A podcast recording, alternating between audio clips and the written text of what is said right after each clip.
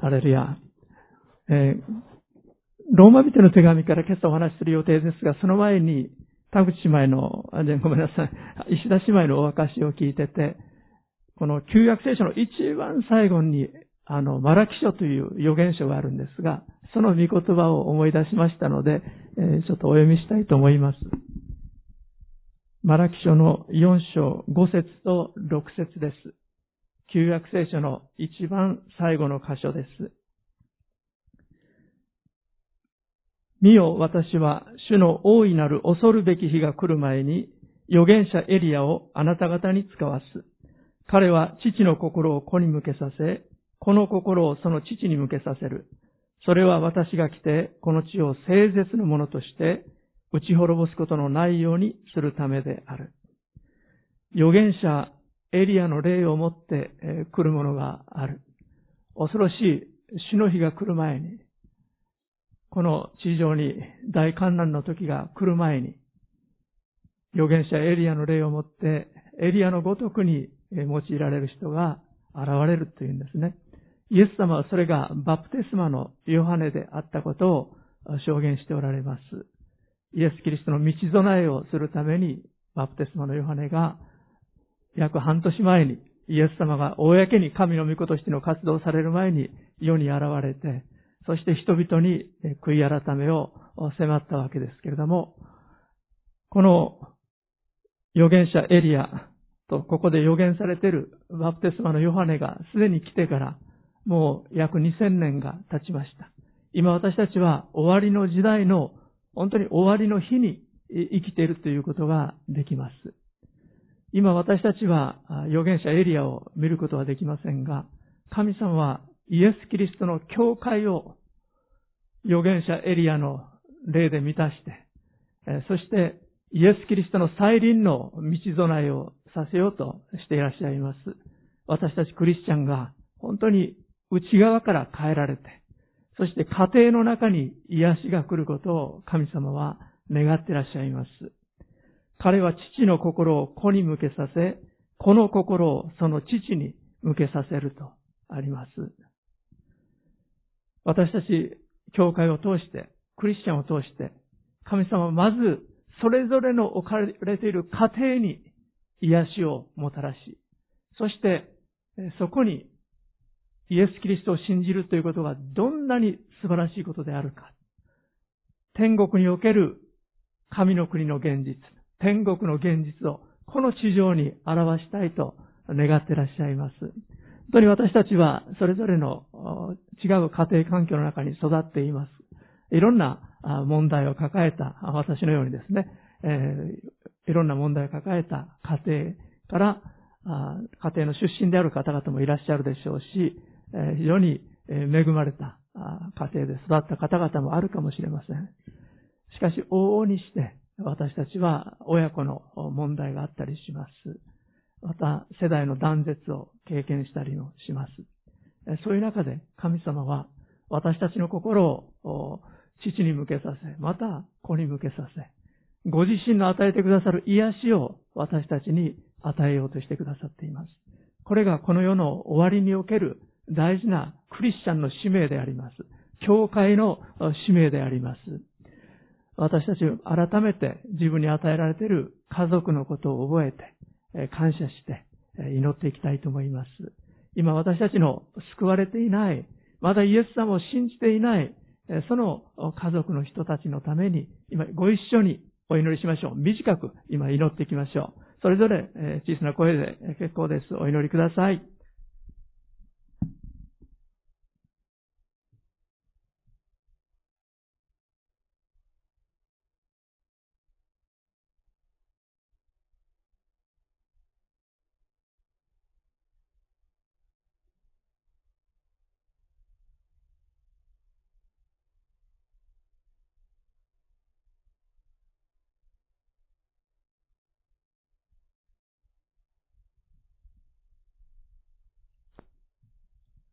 アメン。ハレルヤ。感謝します。それでは皆さんどうぞ、ローマ人への手紙の12章をお開きください。ローマ人への手紙の12章です。私の順番の時には、ローマ人の手紙からずっとお話ししてきましたけれども、今、やっと12章まで私たちはやってきました。ローマ人の手紙のテーマは、人はどのようにしたら救われるか、どのようにしたら罪許され、義と認められるかと、それが大事なテーマとなっていました。1章から8章までそのことが書かれています。もっと細かく言うと、1章から3章までは人の罪、人間の罪がどういうものであるかということをパウロは教えてくれています。そして人が救われるのは行いによってではない、立法を守ることによってではない、ただ、あの十字架にかかってくださった、血を流してくださった、罪のないお方の清い血の家に、私たちは恵みの家に信仰によって救われる。そのことをパウロは教えています。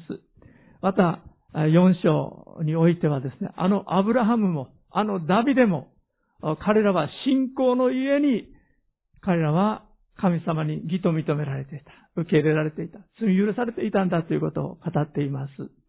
5章から7章までは、クリスチャンになってイエスを信じた後でも、なお罪の生産工場が私たちの心の中に残っていることを教えています。イエス様を信じるようになったらもう天使のごとくになって、あもう罪も犯さない、もう完全な人になるんだ。決してそうではなくて、私たちの内側には、あの堕落した先祖アブラハムから受け継いだ堕落した正常。パウロはこれを肉と呼んでいますが、この罪がなお私たちの心に残っている。パウロはまたそれを古き人とも呼んでいます。イエス様を知らない時代の私たちの古い生き方、古い私が未だに残っているっていうんです。しかしパウロはここで私たちに良い知らせを伝えているんです。それはイエス様は十字架で死んで、ただご自身の清い血潮によって私たちの罪を許してくださったというだけでなく、皆さんや私、古い私を一緒に背負って十字架で死んでくださった。イエス様が十字架にかかって死なれた時に、私たちも一緒に死んだ。イエス様が葬られた時、私たちも葬られた。イエス様が蘇られた時、私たちも蘇られた。それが洗礼の原理であるわけですけれども、神様は私たちがイエス様と一緒に合わせられて、死んだものとみなしてくださった。葬られたものとみなしてくださった。そしてキリストにあって復活して、今、新しいものとされているとみなしてくださっている。そのことをパウロは教えています。そしてこの真理を私たちが知り、そして心に受け入れ、それを喜び感謝するときに、精霊様が私たちの内側に働いてくださって、自分の力ではできないクリスチャン生活、自分の力では守れない神様の私たちに求めてらっしゃる良き行い、それも精霊様の恵みの中で私たちはすることができるようになる。それが8章に書かれています。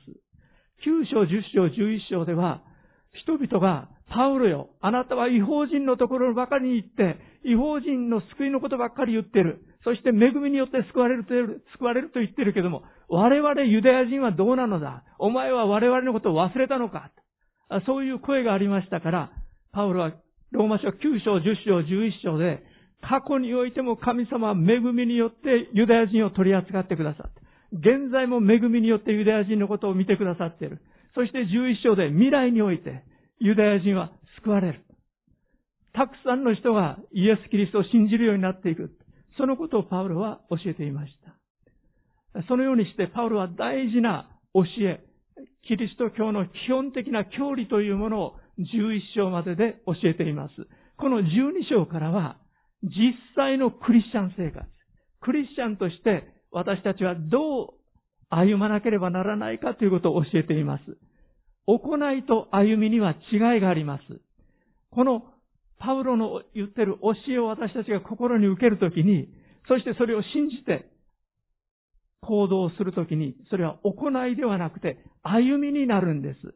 歩みというのは軽やかなものです。精霊様に満たされ、導かれ、この方の助けによって私たちは奉仕をすることが可能になるということです。やらなきゃならない。もう銃で突きつけられたのようにして、伝道しなきゃならない。トラクトを配らなきゃならない。今日何人の人に証ししなきゃならない。そういう脅迫観念で働くのではなくて、精霊様に満たされ、導かれ、喜んで私たちは証しをするようになる。この福音を伝えたくて、伝えたくて仕方がない。そのように導かれていく。これが私たちの歩みであります。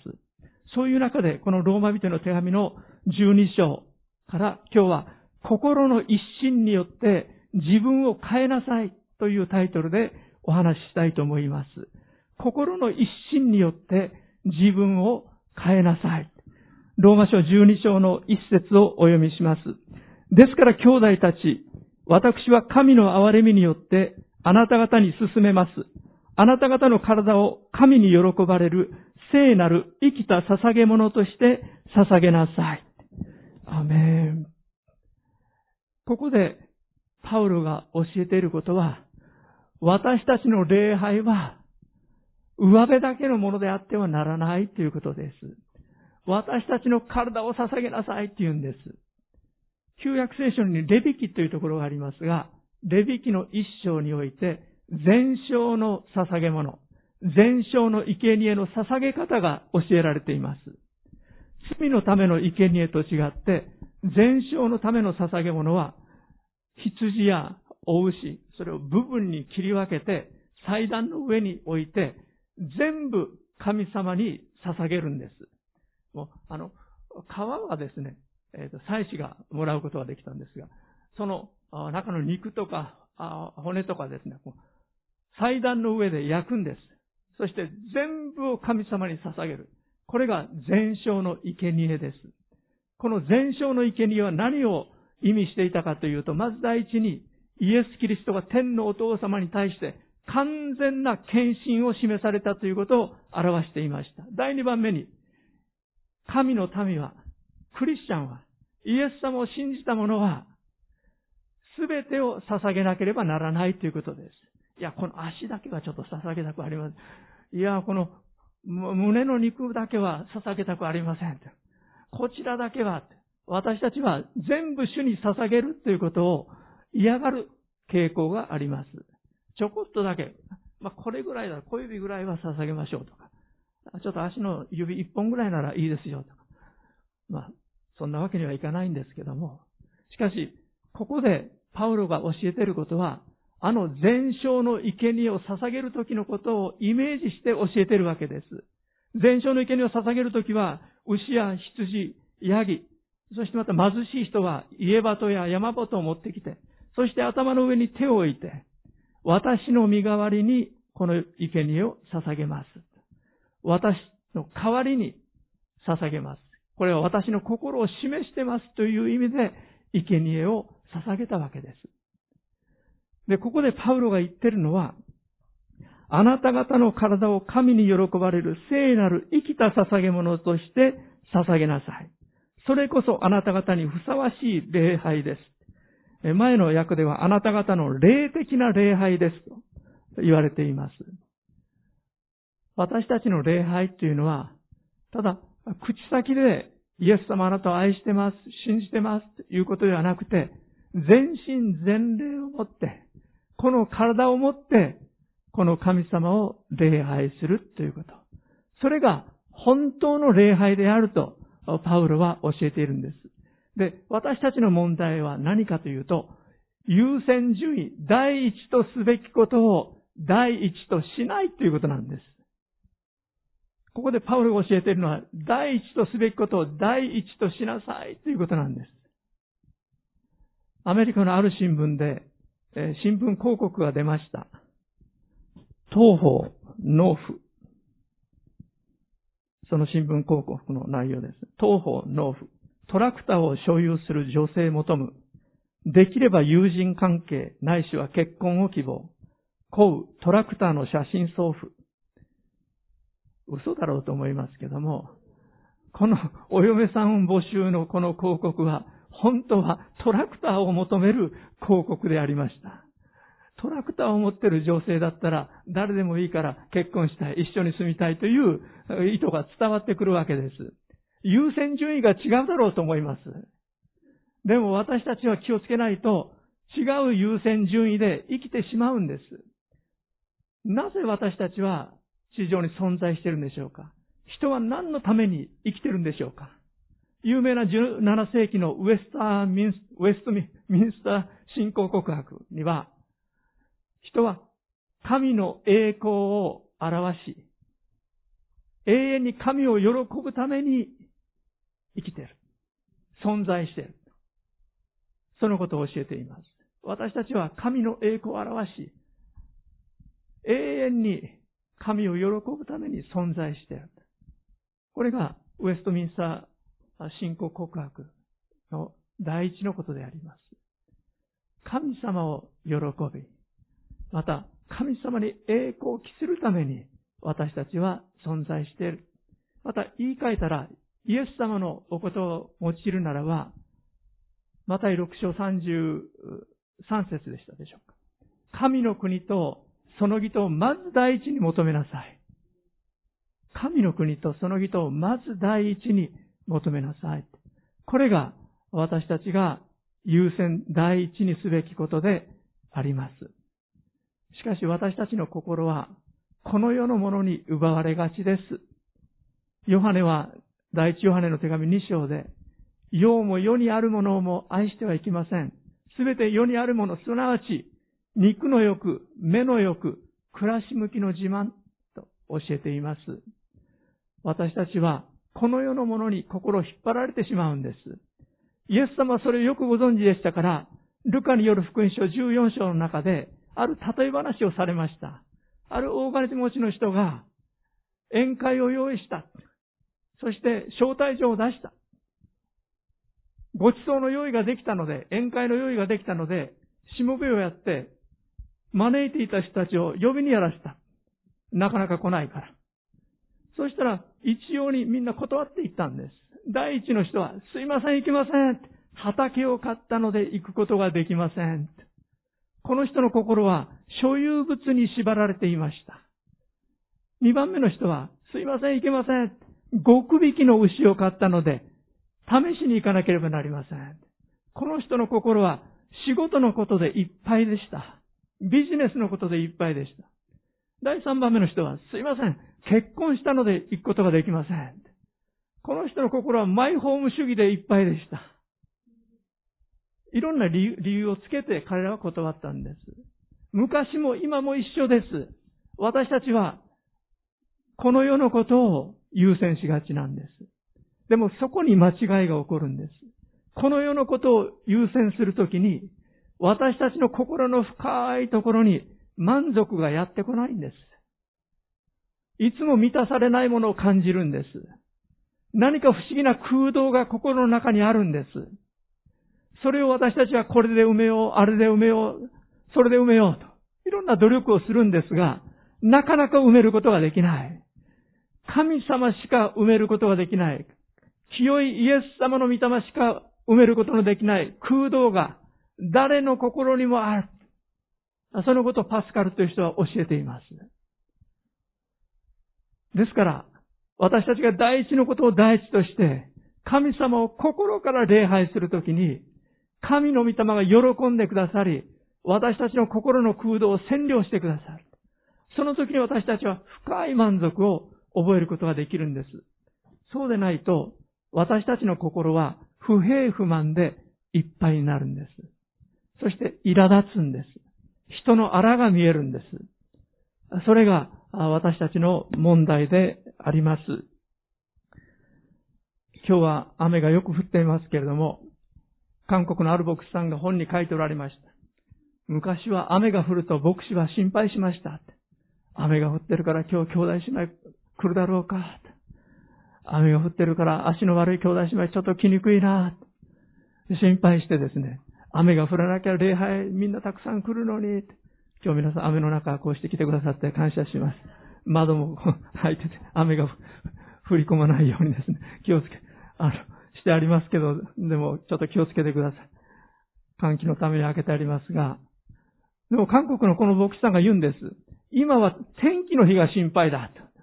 雨の日が心配だって今は天気の日が心配だ。良い天気になると、みんな家族揃って、さあ、今日は野球に行こうとか、釣りに行こうとか、いろんなレジャーに行こうって言ってですね、教会よりもそっちの方を選んでしまう。それが心配だと。あそのように、えー、本の中に書いておられましたけれども、私たちの心は、この世のもので、いとも簡単に引っ張られやすいというところがあります。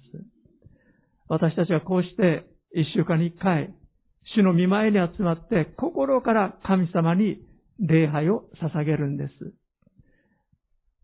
私たちが自分の体を神様に捧げるということの意味は、一つは、神様のことを第一にするということ。そして、こうして一緒に集まって、神様を礼拝することを、本当に第一としていくということを。意味しています。しかし、この12章でパウロがさらに教えていることは、本当の礼拝っていうのは、教会以外のところで、日常生活の中で、私たちがどう生きなければならないか。そこで自分を祭壇の上に置いたものとして、私たちが自分の体を捧げたものとして生きなければならないことを教えているんです。そして、パウロは次にこのように教えています。2節この世と調子を合わせてはいけません。むしろ心を新たにすることで自分を変えていただきなさい。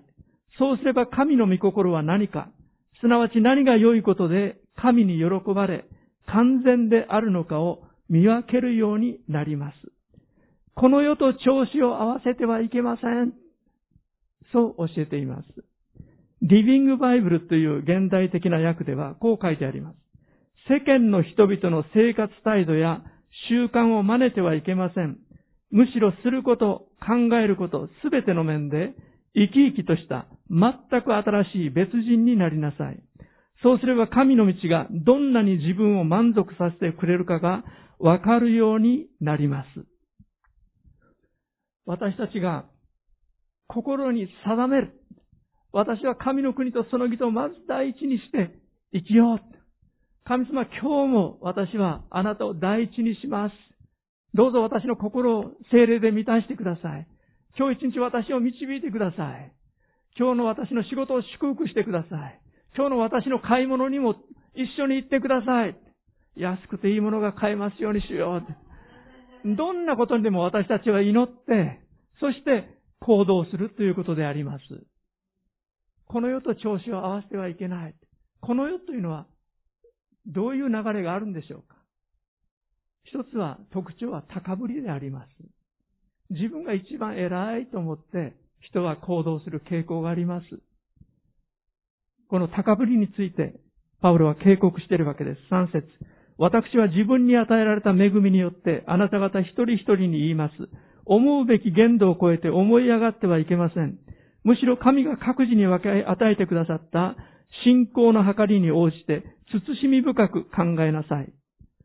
そして、12章の16節互いに一つ心になり、思い上がることなく、むしろ身分の低い人たちと交わりなさい。自分を知恵のあるものと考えてはいけません。私たちは高ぶりやすいものであります。人の高ぶり、プライドから人は仲違いしてきます。喧嘩が私たちの高ぶりから、プライドから起こってきます。1985年だったと思いますが、アフリカにおける大変な飢餓がありました。それで有名なミュージシャンたちが、アメリカのミュージシャンたちが一緒に集まってチャリティーコンサートをしようということになったんです。名だたるグループの人たち、有名な歌手たちがやろうやろうと言って一緒に集まってコンサートをすることになりました。そして、We are the world. 私たちは世界だ。私たちは一つ。私たちは兄弟だ。そのように彼らは歌って、そしてこのコンサートを成功させようとしたんですが、このコンサートが終わった後、何があったかというと、もうグループとグループの対立、歌手の人たちとの対立、まあ、非常に醜い対立関係が生まれて、そして、えー、散々な結果であったわけです。どんなに立派なミュージシャンたちであっても、そこにプライドが出てきて、彼らが一つになろうと言って世界に呼びかけても、人のプライドが邪魔してしまうという問題があるんです。私たちもクリスチャンとして、また、教会のメンバーとして、本当に主に喜ばれる生き方をしようとするときに、私たちの内側に頭をもたげてくる、このプライドについて、毎日毎日神様の前に出ていかなきゃなりません。そして、主の十字架のもとに、この自分のプライドを下ろしていくんです。祈りというのは、神様の前に自分の心の内に、その中で頭をもたげてくるこのプライドを、今日も一つ、またこれも一つ、あれも一つ、神様の前に認めて、差し出して、悔い改めて、そこに置いていくんです。私たちはそれを持って生きてはいけないんです。イエス様は私たちを十字架の血潮によって救ってくださいました。解放してくださいました。神の子供としてくださいました。天国人としてくださいました。義人としてくださいました。王である祭司だとも言ってくださっています。でもこんな私たちですが、それを全部忘れてしまって、私たちは元の木阿弥、いや自分なんかこんなもんだと。自分を小さなものとして見てしまいます。イエス・キリストにあって私たちは引き上げられ、素晴らしい存在、かけがえのない存在として認められているんです。これもアメリカの話ですが、ある牧師の教区において、有名な女性の古事記の人がいました。この人は、あの、ビニール袋の大きなの、何を入れてるのか、まあ、いろんなものを拾ってですね、そこに入れて引きずって歩いてる人でした。毎日毎日汚い格好して、ゴミ袋を引きずって歩いてですね、えそして、えっ、ー、と、会う人にですね、恵んでくださいって言って、私困ってますって言って、あの、物乞いをして歩くような人でありました。その地域ではよく知られた古事記でした。路上生活者でした。しかし、この人が亡くなったんです。それで、この牧師のところに話が来まして、この人の葬儀をやってくれと頼まれました。この人の葬儀と言っても、誰もお葬式に来ないんじゃないかと、この牧師は思いました。で、葬儀の当日ですね、まあ、人の価値は尊いので、誰からも愛されない、本当に路上生活をしてたような人、みんなから嫌われてた人、施しをしないと、嫌味をたくさん言って、嫌な生活をしてた人、人に随分迷惑をかけた人、その人の葬儀を頼まれたんですけども、まあ誰も来ないでしょうと、牧師は思っていました。ところが、数人の立派な身なりをした紳士たちが、その葬儀にやってきたんです。彼女の親戚の人でした。そして牧師が聞いて後で分かったことは、この路上生活をしていたとみんなが思っていた。この女性は豪華なマンションを持っていたんです。そして何点かものすごい高価な絵画も購入して家に飾っていたんです。親から遺産を受け継いで、彼女は立派なマンションを持ち、立派な家具を、調度品を持って、優雅に生活できる人だったんです。ところがこの人は、前から陥ったその悪習慣、路上生活者としてのその生活から自由になることができなかったんです。せっかく立派なマンションがあるのに、せっかくたくさんの遺産があるのに、彼女は路上生活の道を選んでいたんです。世にも不思議な物語でありますけれども、私たちクリスチャンも気をつけなければなりません。せっかくイエス様によって私たちはこの世から解放されて、神の国の中に入れられて、天国人とされて、いや、地上での住んでる家は豪華とは言えないかもしれない。私たちの貯金は多いとは言えないかもしれない。しかし私たちはイエス・キリストにあって豊かなものにされているわけです。気をつけないと私たちはクリスチャンになった後もゴミ袋を引きずったままですね、こうして生きてるかもしれません。パウロは私たちにそれを捨てなさいと教えています。9節愛には偽りがあってはなりません。悪を憎み、善から離れないようにしなさい。悪を憎みなさい。悪を捨てなさい。そのことをパウロは私たちに教えています。ズタ袋、ゴミ袋を持って私たちは生き続けていてはいけない。新しく作られたものとして、私たちはそれにふさわしく生きる必要がある。心の一心によって、心を定めて、私は神の国とその義とをまず第一にして生きるんだ。私は神様を喜ばせるために、神の栄光のために生きるんだ。心を定めるときに、真理の御霊は喜んでくださるんです。この真理の御霊が私たちのを変えてくださるんです。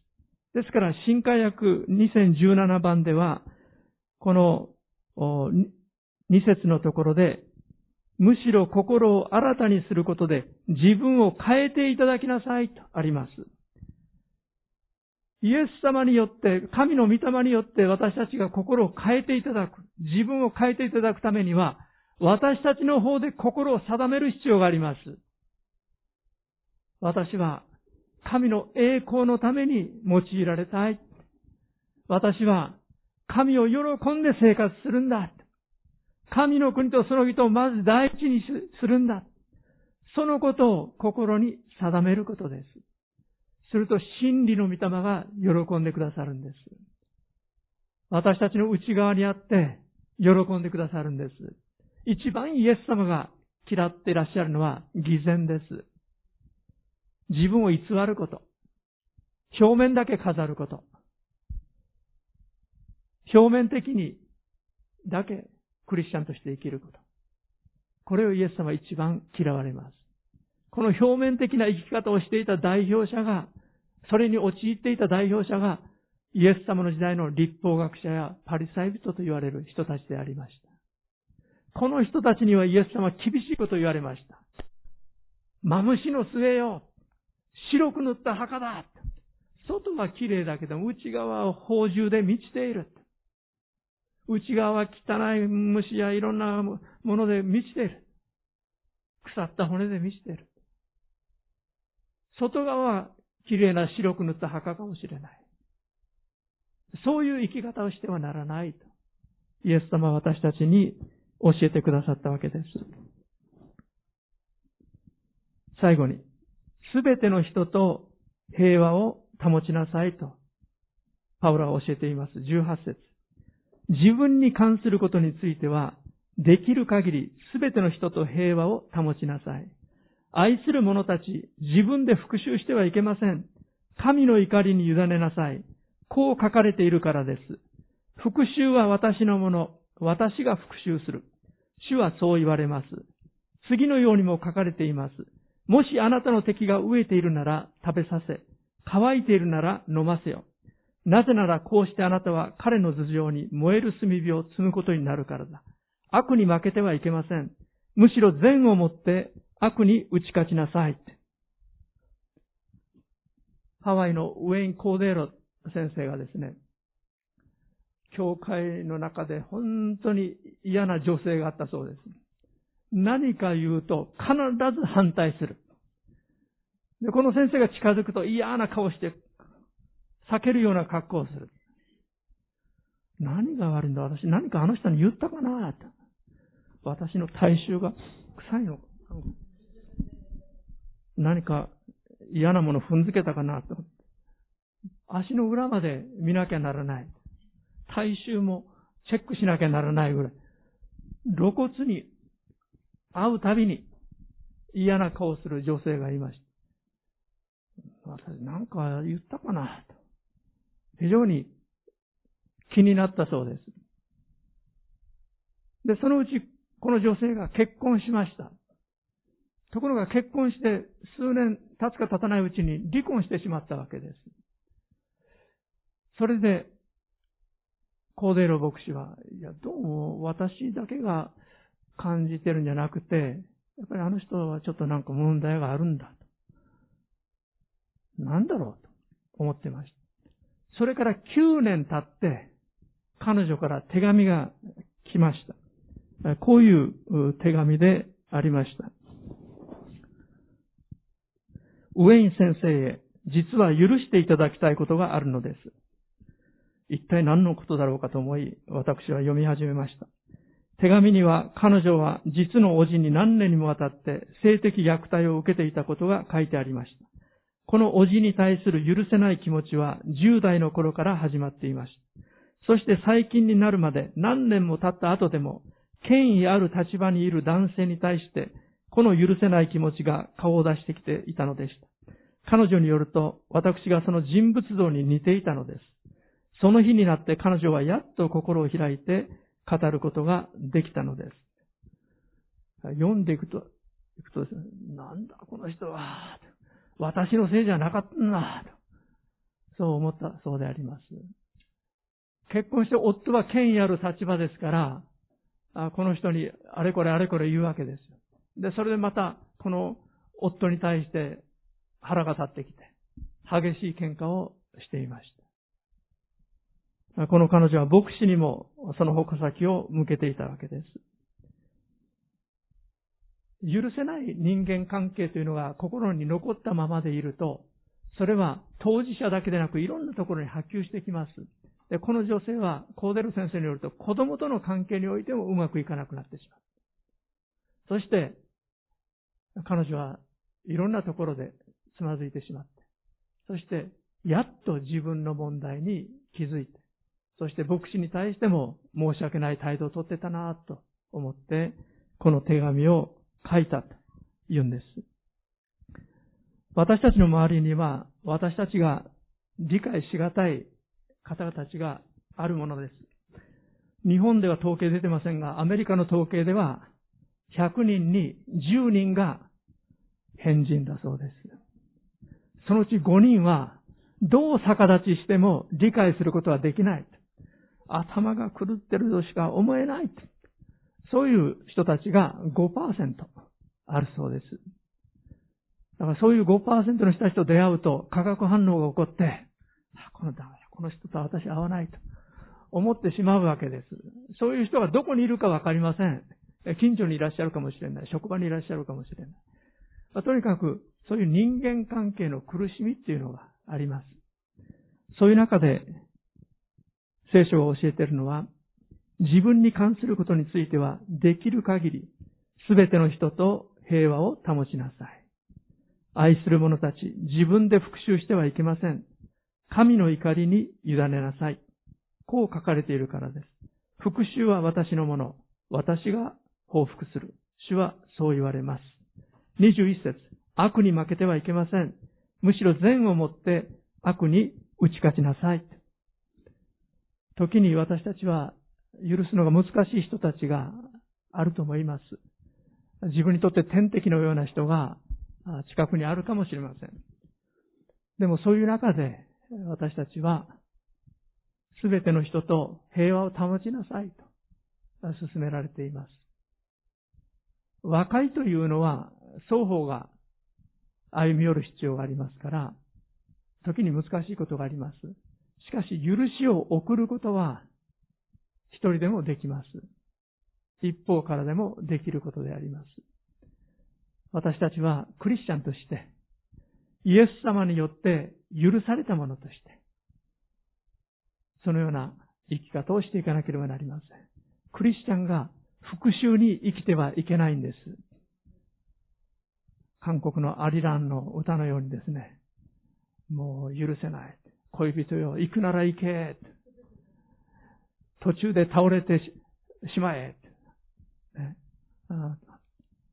もう、アリラン、アリラン、峠を越えていく。愛するあの人は峠を越えていったけども、もう、行く途中で足の指が痛くなって倒れてしまえ。そういう歌だそうでありますけども。復讐、復讐心、人間の中に根強くあるものであります。でもイエス様は十字架の上で自分を釘付けにした者たちに対して、お前がキリストならそこから降りてこいとあざけった者たちに対して、椿をかけたり、平手打ちをしたり、あざけった馬鹿にした者たちに対して、父よ彼らをお許しください。彼らは自分たちが何をしているか分からずにいるのですと言って、この復讐の鎖を断ち切ってくださったお方であります。私たちはこのイエス様によって救われたんです。このイエス様の御霊が内側に宿ってくださってるんです。ですから、真理の内を生きようではありませんか。イエス・キリストの内を生きようではありませんか。イエス様の御心に従順に生きようではありませんか。お祈りしましょう。愛する天皇お父様、今日はローマ書の12章から心の一心によって自分を変えなさいという御言葉から学んできました。私たちの人生の中で私たちはいろんな傷を受けてきました。主を時に許しがたいと思えるほどの仕打ちも受けてきました。いろんなところで傷つきました。しかしそのような中でイエス様が私たちに近寄ってくださり、イエス様が十字架で私たちの傷を全部その身に負ってくださって、すべてのトラウマをその身に背負ってくださって、私たちを解放するために、ご自身が苦しみを受け、命を落としてくださったことを感謝します。そのイエス様が私たち一人一人を呼んでくださり、引き寄せてくださり、私たちを救ってくださったことを感謝します。今、主イエス様、私たちを助けてください。あなたの真理のうちを歩ませてください。神の国とその人をまず第一にして歩ませてください。主をどうぞ許せないかったあの人を許させてください。主をどうぞあなたが私を許してくださったように、あの人を許してください。この人を許してください。助けてください。今ご一緒に祈りましょう。